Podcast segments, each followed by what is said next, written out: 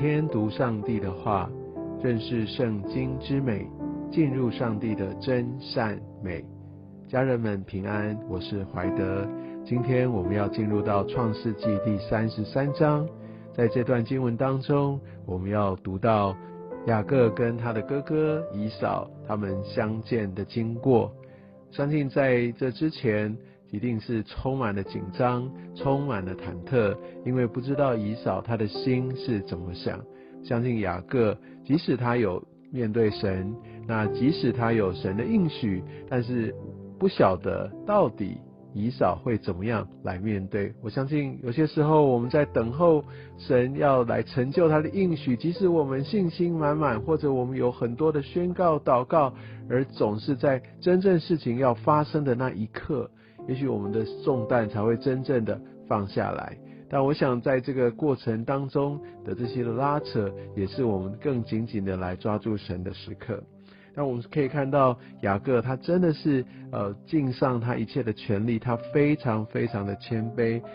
第三节讲到说，他一连七次俯伏在地，才就近他的哥哥。从这边我们可以看到两件事情，第一个经文也讲到。他在所有的这些的妻儿面前，这些一切的产业面前，他在前面。其实这就是一个牧羊人他的一个态度，他愿意来担当一切。然后他一连七次的俯伏，也代表他给他哥哥最大最大的一个尊荣，也象征他的谦卑。第四节我们可以看到以扫。跑来迎接他，将他抱住，又搂着他的颈项与他亲嘴。哇，这真是一个多美的一个大和解的画面。姨嫂她不是在那边有犹豫或者高高在上，而是跑来，代表她的热情、她的真诚，而且将她的弟弟来好好的抱住，搂着他的颈项与他亲嘴。所以我们可以看到上帝的动工。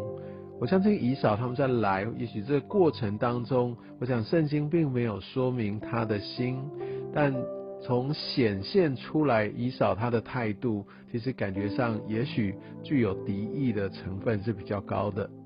但是我们却看到相会时这样的一个很亲热的这样的一个和解的景象，我们真的不禁要来赞叹上帝的作为。唯有上帝能够来改变人的心，上帝他的动工让这个饶恕跟和好能够完全的成就。上帝真的是垂听了雅各他的祷告，让这个兄弟能得以和解。然后我们也可以从此可以看到，唯有饶恕，唯有放下彼此的冤仇，才是带来关系上面恢复，还有带来祝福一个最重要的一个关键。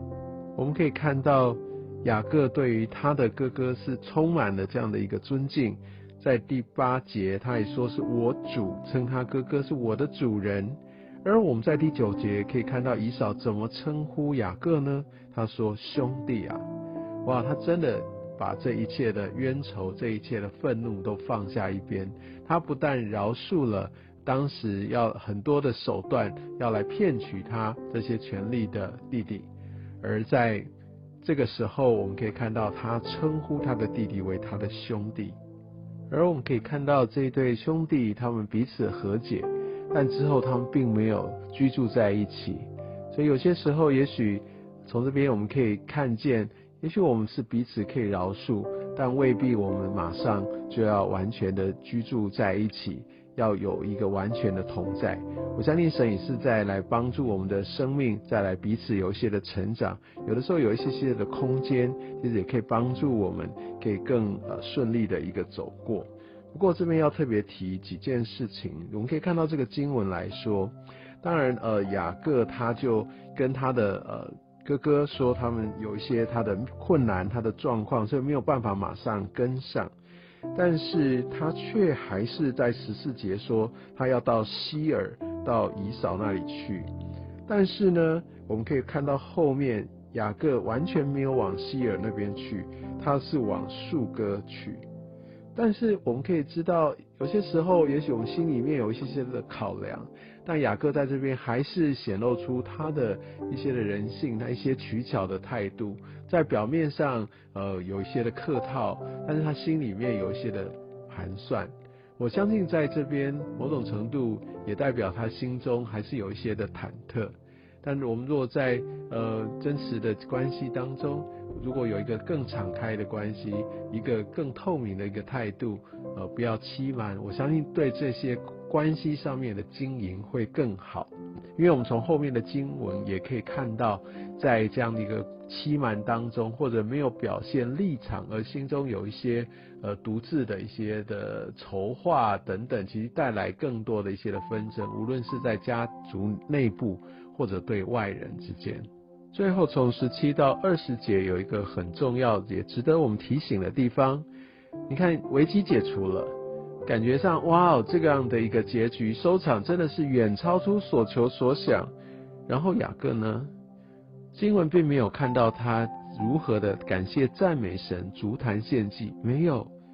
只有讲到说他往树歌去。在那里为自己盖造房屋，为牲畜搭棚，为着产业，为着自己先来安顿。